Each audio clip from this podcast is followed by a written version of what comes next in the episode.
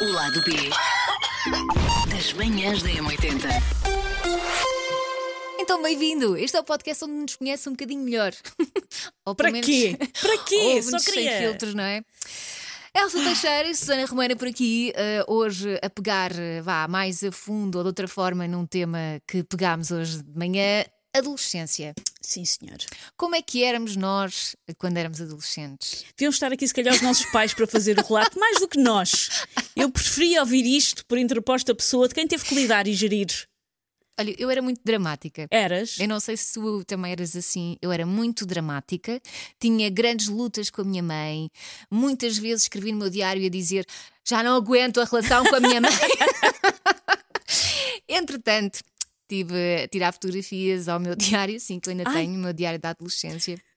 Não, queim, não queimaste, acho muito de não teres Não, queimado. não. Houve um dia uma- umas mudanças que eu tentei rasgar, mas depois pensei: ah, não, não, fica aqui. A minha mãe, quando eu saí de, pronto, de casa da minha mãe para ir para a minha casa, eh, eu fui para uma casa muito pequenina, por isso eu deixei muita coisa em casa da minha mãe. A minha mãe um dia teve um vai e deitou praticamente fora? tudo fora. Ai, que tristeza! Ah, incluindo, eu tinha cartas de namorados, tinha isso tudo, foi tudo para o lixo pela mãozinha da sua Dona Helena. Eu, eu quartas de namorados já não tenho, não é?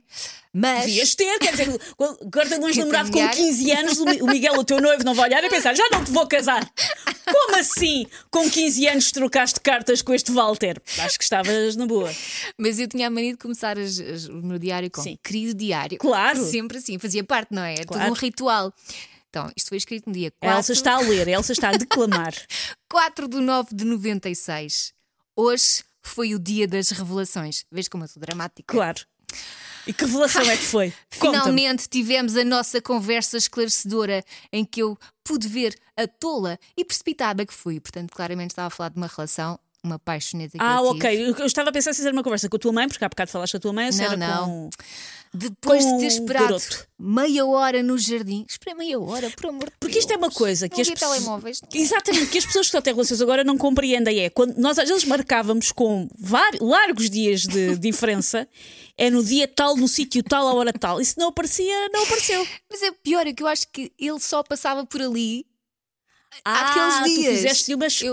uma espécie de espera. Ok. Portanto, ele apareceu com o carro azul. Eu fiquei com o coração aos pulos, mas não foi por isso que perdi logo a minha pose de quem não quer nada. Claro. Cálculo. Não era ridículo. Cálculo. Não era ridículo. Mas, é- mas esperta, logo um com carro. Claro. Esperta, é Mas para. este também tinha mota. Tinha mota. Claro, a e tinha Elsa, o que, o, que, o que espicaçava a Elsa na adolescência era a quantidade de transportes Que a pessoa que a tinha. pessoa tinha. Talvez É. aparecesse o tipo com o helicóptero, olha. Não, mas eu fazia coisas do género ir a pé e andar quilómetros para ir ter com a pessoa. Ai, sim, eu também, de arranjar maneira de ficar à porta do pavilhão, não sei o quê. Se olhando para trás, eh, psicótica. Claro que sim. Sim. E depois uma pessoa ficava, porquê é que ele não gosta de mim? Epá, se calhar andas sempre a tentar arfar na nuca e a aparecer inesperadamente em sítios, se calhar não é sexy. E nunca fizeste aquela coisa de estar com as amigas e dizer, vê lá se ele está a olhar para mim. Ah, obviamente. Obviamente, mas planos, planos. Eu sinto que há ali uma fase da adolescência em que os grupos de amigas não são bem grupos de amigas, são gangues de máfia organizada a trabalhar umas para as outras de, sobre respectivas crushes e engates. É a única coisa que se faz o dia todo. Não se fala de mais nada, não se faz mais nada. Opa, isto é tão maravilhoso. Eu juro-te, eu ri-me, mas ri-me muito. Eu também tive alguma vergonha alheia a ler as entradas do meu diário, mas pá, ri-me muito, porque eu era muito parva. E não tens, tu tens um filho pré-adolescente. Sim.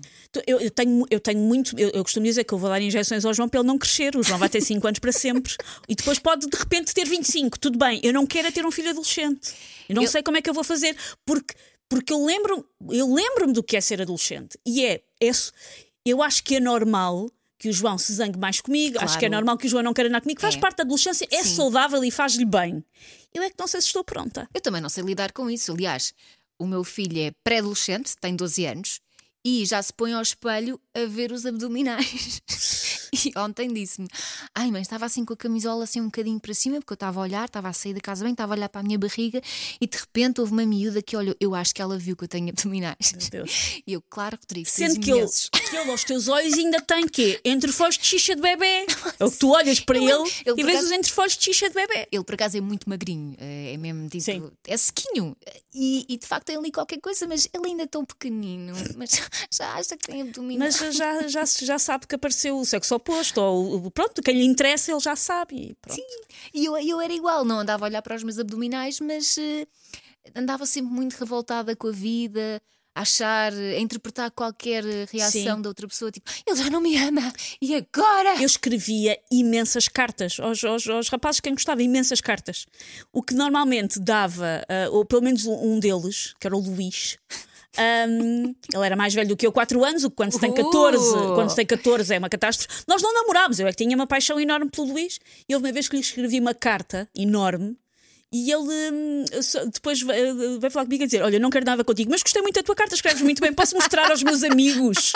Então as cartas que eu escrevi ao- ao- aos rapazes que eu gostava, volta e meia circulavam. Estás a gozar. Sim, sim, sim, aconteceu mais do que uma vez. Supostamente elogiosamente, porque eu não conseguia evitar escrever piadas, porque é a maneira que as pessoas têm de se defender. Claro. Não, eu não conseguia escrever uma carta que fosse só fofinha, não é? Não, não Sim. dava. Para me defender, punha lá umas piadas pelo meio. Então as cartas que eu escrevia aos rapazes, volta e meia circulavam. Aconteceu mais do que uma vez. Oh, agora tenho pena de não teres uma carta para partilhar. Não tenho, porque eu dava-as, não é? Não, não tenho, não, não fica com, com cópias disso. Ahm, E eu, eu fui uma criança extraordinariamente introvertida, que é uma coisa que as pessoas às vezes não acreditam muito quando olham para mim. Eu recebi, os meus pais recebiam relatórios em casa, dizer a Susana não fala com ninguém, a Susana é demasiado introvertida, a Susana tem medo quando falam com ela, a Susana não abre a boca. Ai meu Deus. Sim, sim, sim. Eu era uma criança extraordinariamente introvertida. E depois houve uma altura da minha pré-adolescência que eu percebi, fuck it. Eu, eu tenho mesmo a memória de pensar, de, de, de haver quase um dia em que eu falei, afinal aquilo que os outros acham de mim não, não me angustia assim tanto. e foi Ai, quando eu rodei a boneca. A mim angustiava. Tanto que havia aquela coisa de toda a gente tinha Monte Campo e eu arranjei uma Monte Carlo. Pois é. Porque nós só queríamos fazer Sim, parte sim. do grupo, não é? Depois fazíamos coisas estúpidas. Eu, ti- eu tinha uns All-Star da feira Também tinha, também que, que tinha. me comiam os pés todos e que eram cor de laranja, porque quando se comprava roupa na feira era o que havia. Claro. Não, não podíamos ser esquisitinhos. É já ver o teu número no meio daquela pilha, tens encontrado o esquerdo e o direito na mesma ida à praça, já é uma festa. E então eu tinha os All-Star cor de laranja. Sendo que o meu pai, ah, por motivos políticos, meu pai é hardcore PCP, disse: Filha minha não anda com ténis da cor do PSD. E então o que é que tu fazias? Tive que comprar tinta preta daquela de tingir tecido e, e tingir os meus All-Star. Ficou pior a emenda que o soneto, mas eu tingi. eu- ou seja, eu já tinha os All-Star de imitação da feira. Ainda tive que os tingir de preto para o meu pai me deixar usar. Meu Deus. Ai, mas olha, gostei de. Parece que estou mais aliviada, Sim. não sentes? Sim, sim. Isto também é a nossa terapia, não é? É, não sei se está alguém a ouvir. Cucu! Eco! Para nós foi fixe. Olha, dê feedback como é que foi na sua adolescência, se quiser. Se não quiser, olha, não faz mal. Ouça só. Pena não ter cá o pau. O lado B das manhãs da M80.